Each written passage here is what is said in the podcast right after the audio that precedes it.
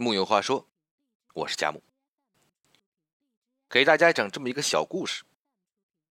在一辆飞速行驶的列车上，一位老人刚买的新鞋，一不小心从窗口掉了下去，而且只掉下去一只。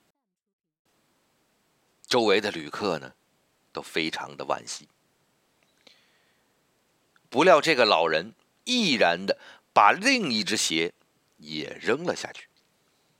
大家看得一头雾水呀，老人却从容一笑。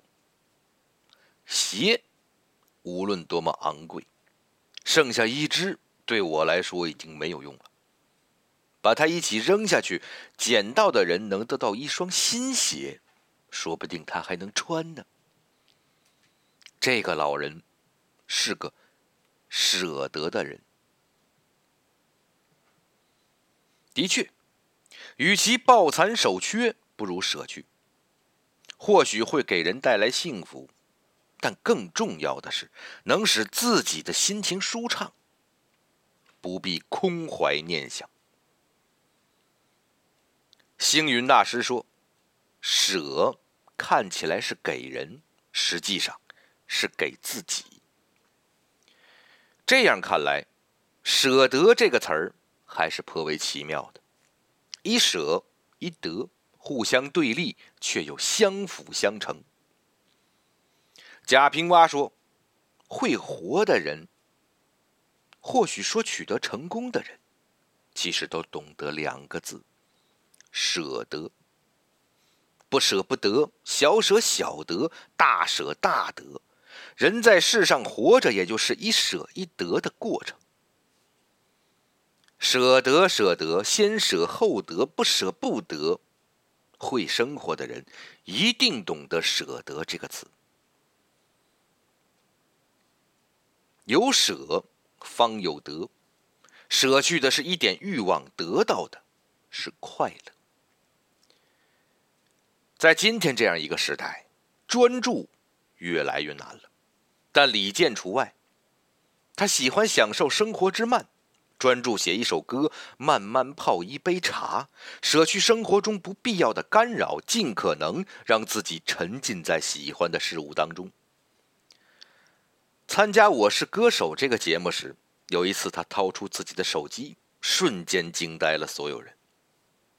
在智能手机更新迭代迅速的时候，他依然用的是一部老掉牙的按键式诺基亚。很多朋友都抱怨他。为什么没有微信？电话老打不通，邮件也没用，只能发短信。李健并非买不起智能手机，而这恰是他对生活权衡之后的舍弃。我只不过觉得，我受干扰的机会越来越多了。我觉得在这样一个纷繁的时代里面，其实应该舍弃很多东西。他舍去了干扰，得到了专注。而专注所带来的最深层次的快乐，对一个创作者来说千金不换。有一次，他在瑞士日内瓦参观达菲利的表匠，即使很多人围观，那表匠毫不动容，专注做自己的事。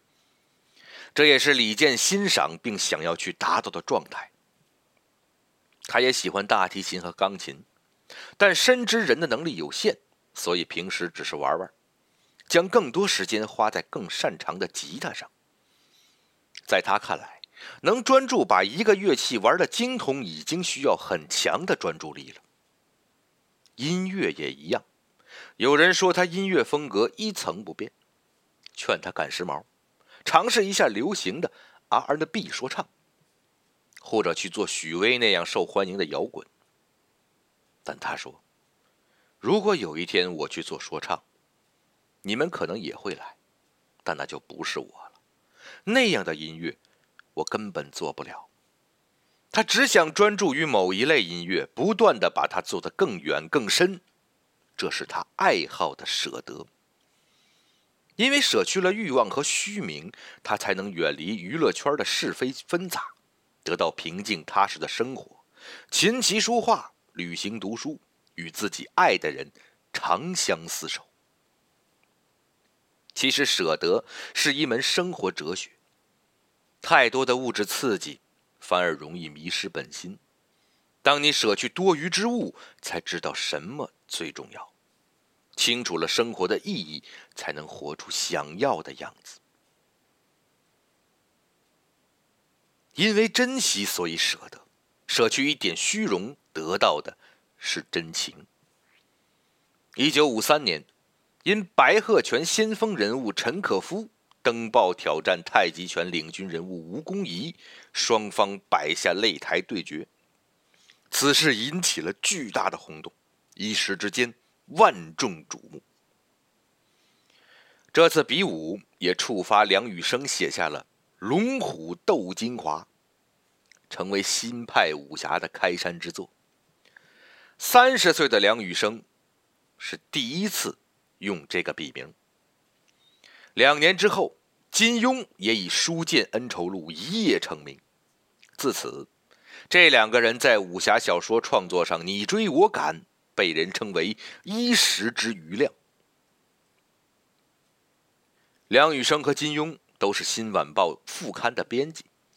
常常一起喝酒下棋，品评书斋。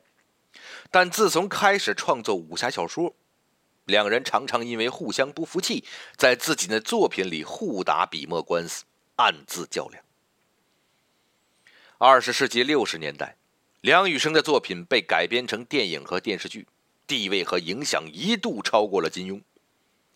就在双方粉丝争论到底谁才是江湖第一人时，梁羽生。却主动舍弃了这个名号。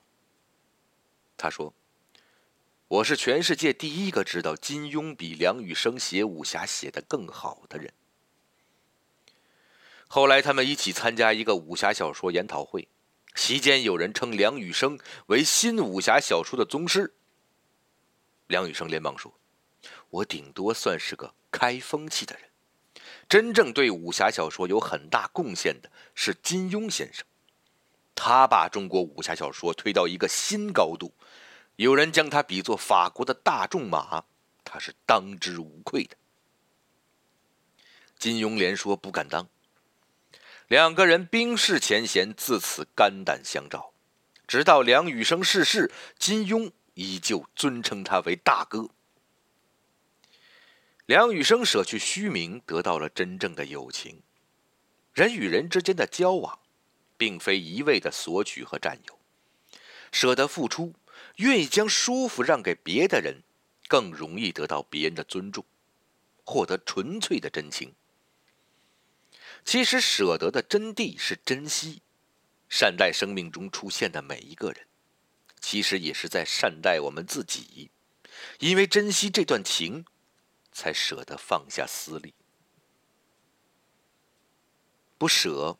终须舍，舍去一点执念，得到的是释怀。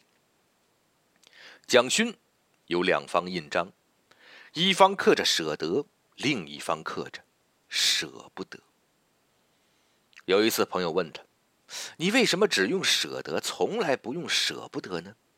蒋勋这才发觉，原来自己二十多年来真的一次都没有用过舍不得这方印。好像冥冥之中有一股力量暗示着自己，再舍不得，其实也没有用。我们一生之中会有许多东西舍不得，许多地方舍不得，许多时间舍不得，许多人舍不得。但当你知道一切难舍，最终还是要舍，便会懂得，人生其实是一场从舍不得到舍得的修行。蒋勋在读大一时，父亲曾送给他一个木盒，是一本由于右任题的《敦煌莫高窟金刚经》手抄卷。那时的他根本读不进去，便随手丢在了书架上。二十多年过去了，有一次他在高雄上课，突然接到妹夫从温哥华打来的父亲病危的紧急电话。在记忆里，父亲一直健康。走路甚至比他还快，他感到讶异，因为从没想过父亲会死，会离开他。当妹夫叫他赶紧赶飞机，并顺带带一套黑色西服时，他才意识到事态的严重。他回到台北整理东西，看到这个盒子，想到是父亲送的，便随手烧上，匆匆赶上了飞机。飞机上，蒋勋内心十分慌张，因为不知道结局，还能不能见到父亲最后一面，心中万般不舍。他开始读经，如是我闻。虽然一知半解，但心定下来了。当读到“不惊，不怖，不畏”时，他吓了一跳。原来人生还可以如此的宁静祥和。做到荣辱不惊，来去无意。